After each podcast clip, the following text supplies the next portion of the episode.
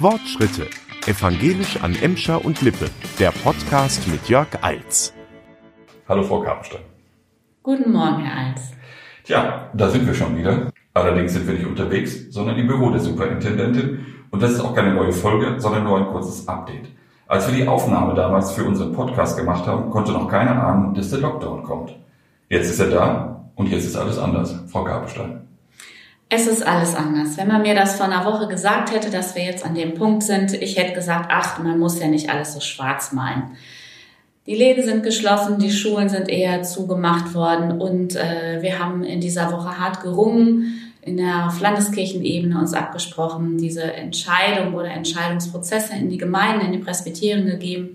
Und jetzt ist es hier im Kirchenkreis Recklinghausen klar, auf evangelischer Seite, wird es an Weihnachten und in den Tagen danach keine klassischen Gottesdienste geben. Das war ein hartes Ringen. Ich hätte das vorher nicht so sagen können und abschätzen können.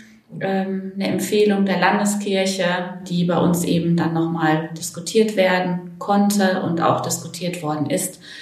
Ähm, jetzt sieht so aus, ich habe im Podcast vollmundig gesagt, ich würde Weihnachten in die Kirche gehen. Werde gucken, ob es da eine offene Kirche bei mir in der Umgebung gibt, dann werde ich da hingehen. Einen Gottesdienst kann ich im klassischen Sinne nicht besuchen. In den Kirchengemeinden in Bottrop, Gladbeck und Dorsten sind ebenfalls die Gottesdienste abgesagt worden. Ich habe heute Morgen bei Facebook gelesen, aus Nächstenliebe ist die Begründung. Können Sie das mittragen? Ja, das kann ich mittragen. Also es gibt in diesen Zeiten, glaube ich, keinen richtigen Weg. Ähm, es gibt, glaube ich, welche, die definitiv falsch sind. Falsch wäre gewesen zu tun, als hätten wir eine Situation im Sommer. Das ist nicht so. Ähm, ich weiß nicht, ob Kirchenschließung jetzt hier der einzig richtige Weg ist. Dass, wenn ich jetzt auch auf unsere Nachbarschaft gucke, in der Rheinischen Landeskirche wird ein anderer Weg beschritten. Ich habe mit Hand äh, mit Probst Quante ähm, telefoniert. Auch die katholische Kirche hat sich ja dazu entschieden, an den Gottesdiensten unter diesen strengen Corona-Schutzauflagen festzuhalten. Ähm, aber ich kann diesen Weg, der jetzt so verabschiedet worden ist, von uns, ich kann den gut mitgehen. Mit der Entscheidung am Weihnachten keine Gottesdienste, kein Krippenspiel etc. Äh, zu machen, wurde jetzt frühzeitig für Fakten gesorgt. Also zehn Tage vor Weihnachten vor Heiligabend. Welchen Vorteil hat das für die vielen Haupt- und Ehrenamtlichen und für die Gottesdienstbesucherinnen und Besucher? Der Vorteil, den ich sehe, ist Klarheit. Also das ist auch das, was viele gesagt haben. Wir halten diese Spannung nicht mehr aus, dieses Nichtwissen, dieses dauernde Nachjustieren und Überlegen. Ähm, ich habe das in vielen Gesprächen, bei Anrufen auch gemerkt. Das war eine Überforderung für viele, nicht für alle. Es gibt auch diejenigen, die enttäuscht sind, die sagen, ähm, warum haben wir uns das nicht noch offen gehalten? Unsere Schutzkonzepte seit dem Sommer waren gut. Ähm, die Kirchen sind keine Krisenherde, was das Pandemiegeschehen ähm, war gewesen und wären es auch nicht geworden. Aber das sind viele Konjunktive. Die Entscheidung ist getroffen in einem demokratischen Land, auch in einer presbyterial-synodalen Kirche die nach demokratischen Prinzipien arbeitet, ist es so, Mehrheitsbeschluss ist dann auch Beschluss und den gilt es mitzutragen und dann auch nicht mehr dauernd in Frage zu stellen. Kritik darf erlaubt sein. Aber die ganzen Konzepte, die unsere Pfarrerinnen und Pfarrer entworfen haben, sind doch nicht umsonst gewesen. Also man kann sie doch auch im nächsten Jahr noch verwenden, oder? Weihnachten wird wiederkommen, definitiv. Ich kann aber die Leute ähm, auch verstehen, die sagen, wir haben das jetzt alles für die Tonne produziert. Und ich finde, es muss auch erlaubt sein, ähm, den Frust auch mal loszuwerden, enttäuscht zu sein, äh, mal eine Runde durch den Wald zu rennen, schreien von mir aus. Ähm, also ich finde, nicht zu schnell auch sagen, ist ja nicht so schlimm, kommt auch wieder. Ähm, das gehört ja auch zu Weihnachten, auch jetzt enttäuscht zu sein. Ähm, wie viele jetzt ihre Familie nicht besuchen werden, ähm, wo Kontakte jetzt auch eingeschränkt sind, weil zu viele Kilometer dazwischen liegen. Es zu viele, auch in gerade Zeiten von Patchwork-Familien, zu viele Haushalte wären, die da an einem Tisch zusammenkommen. Ähm, und ich glaube gleichzeitig, ähm, dass wir auch da einen Innovationsschub jetzt durch diese Zeit ähm, bewirkt haben im Bereich des Digitalen, Ähm, auch nochmal zu gucken, wie geht eigentlich Briefe schreiben? Wem lege ich eigentlich jetzt ein Päckchen vor die Tür? Ich glaube, dass die äh, Keksindustrie sehr davon profitieren wird. Äh, es wird viele Kekstütchen nach rechts und links geben. Ähm, ja, es hat zwei Seiten. Da ist nicht alles schlecht, aber es ist auch nicht alles irgendwie in Ordnung. Mhm. Was schmerzt Sie am meisten? Ähm, was mich am meisten schmerzt, ist tatsächlich in einem Kirchraum zu sitzen, dass mir das jetzt fehlen wird und da ähm, diese Atmosphäre zu schnuppern. Mich schmerzt, ähm, dass ich viele Menschen, die ich sonst so zwischen den Jahren getroffen hätte, nicht besuchen kann, weil die nicht kommen, ähm, weil es zu viele Kontakte aus verschiedenen Kontexten wären. Mich schmerzt es, äh, die eine oder andere Freundin, auch ältere Freundin, nicht zu besuchen, um die nicht zu gefährden. Und da muss ich ehrlich sagen, da ist auch ein Telefon oder ein Videoanruf ähm, nicht das Gleiche. Definitiv nicht. Wird es denn viele äh, digitale Angebote geben? Die hat es ja über das ganze Jahr auch schon gegeben. Die äh, Gemeinden, die sich da sozusagen äh, technisch aufgerüstet haben, äh, die werden das nutzen.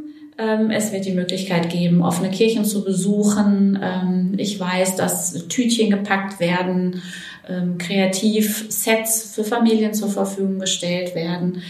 Wir sind natürlich auch aufgefordert, auf die zu gucken, die einsam sind. Die Präses hat das äh, vor allen Dingen auch an die Pfarrerinnen und Pfarrer gesagt, wobei ich auch bei den Personalschlüssel sagen muss, das ist illusorisch zu glauben, dass da eine hauptamtliche Person ähm, die Einsamkeit bei, ich sage jetzt mal 2000 Menschen wird verhindern können. Also das habe ich eher auch nochmal als Aufforderung an uns alle als Christinnen und Christen gehört oder auch jenseits von Religionszugehörigkeit einfach auch als Gebot der Nächstenliebe auch ähm, interreligiös oder atheistisch gedacht, zu gucken, wo sind denn die, die jetzt eigentlich die Vergessenen sind. Mhm. Also wer wohnt da vielleicht bei mir in der Straße? Wo ist es jetzt dunkel? Wo kann ich vielleicht mal schellen und äh, einen Gruß vor die Tür stellen? Wo kann ich mal anrufen? Ähm, auch jetzt da in den Geschäften, wo es jetzt noch auf ist. Also gnädig sein mit denen, die da arbeiten, die dünnhäutig sind und äh, mit sich selber auch barmherzig zu sein, äh, wenn sich jetzt keine Weihnachtsstimmung so einstellt, wenn ich keine Lust habe, die Engelchen dieses Jahr rauszuholen. Also da ähm, ja ein bisschen achtsam drauf zu gucken. Sie haben gerade von der offenen Kirche gesprochen. Mhm. Was haben wir darunter zu verstehen? Offene Kirche heißt, die Kirchentür ist geöffnet für die Menschen, die da kommen. Das ist hier in unseren Breiten, wird es von einigen Gemeinden sowieso auch als Konzept durchgeführt, je nachdem, wie so Kirchgebäude auch liegen. Es heißt, es gibt Menschen, die diese Kirche dann ähm, begleiten, die Kirchenöffnung. Das sind Ehrenamtliche, das sind Hauptamtliche. Die sind mal erkennbar, mal nicht erkennbar, aber überall da, wo Kirchen jetzt geöffnet sein werden. Die Kirchengemeinden schreiben es in die Homepages ähm, oder in die Schaukästen. Kommunikation über die Gemeindebriefe ist ja jetzt so tagesaktuell gar nicht nicht mehr möglich gewesen. Ähm, da müssen sie sich dann vielleicht informieren, äh, die Menschen, wo das dann zu welchem Tag, zu welcher Uhrzeit sein wird. Man kann den Tannenbaum angucken. Ähm, vielleicht spielt irgendwo eine CD. Ähm, oder ähm, es gibt vielleicht die Möglichkeit, eine Kerze anzuzünden. Das bedeutet offene Kirche. Vielleicht sind Krippen auch aufgebaut oder ich setze mich einfach mal in die Kirchenbank und gucke mir die Fenster in Ruhe an. Aber es gibt auch Ansprechpartner. Das haben Sie ja gerade, glaube ich, gesagt. Also wenn jemand wirklich äh, in Sorge ist, äh, unbedingt jemand zum Sprechen braucht. Es sind Menschen in der Kirche vor Ort, mit denen man es mit dem nötigen Abstand äh, dann halt auch tun kann. Ja. Vertrauliche Seelsorgegespräche in absoluten Lebenskrisen sind in so einer Atmosphäre wahrscheinlich nicht möglich. Da gäbe es aber dann die Möglichkeit, sich dazu zu verabreden dann oder das vielleicht auf einem Spaziergang zu machen nach Terminabsprache. Ich verweise auch nochmal auf die Telefonangebote der Telefonseelsorge oder ähm, auch der Kolleginnen und Kollegen.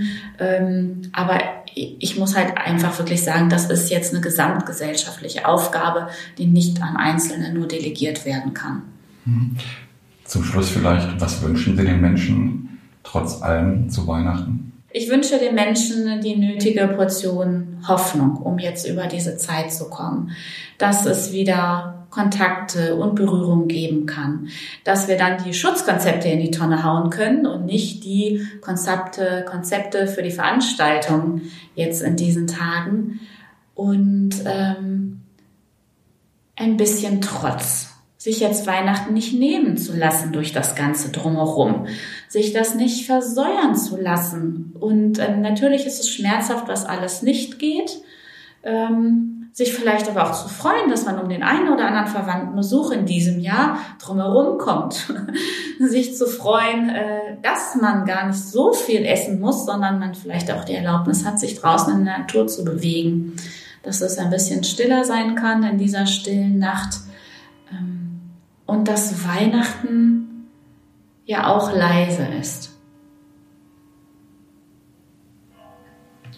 Ich äh, danke Ihnen recht herzlich für dieses Update und wünsche Ihnen persönlich alles Gute für Weihnachten, eine schöne, besinnliche Zeit, auf das wir im nächsten Jahr vielleicht wieder anders feiern können. Gesegnete Weihnachten.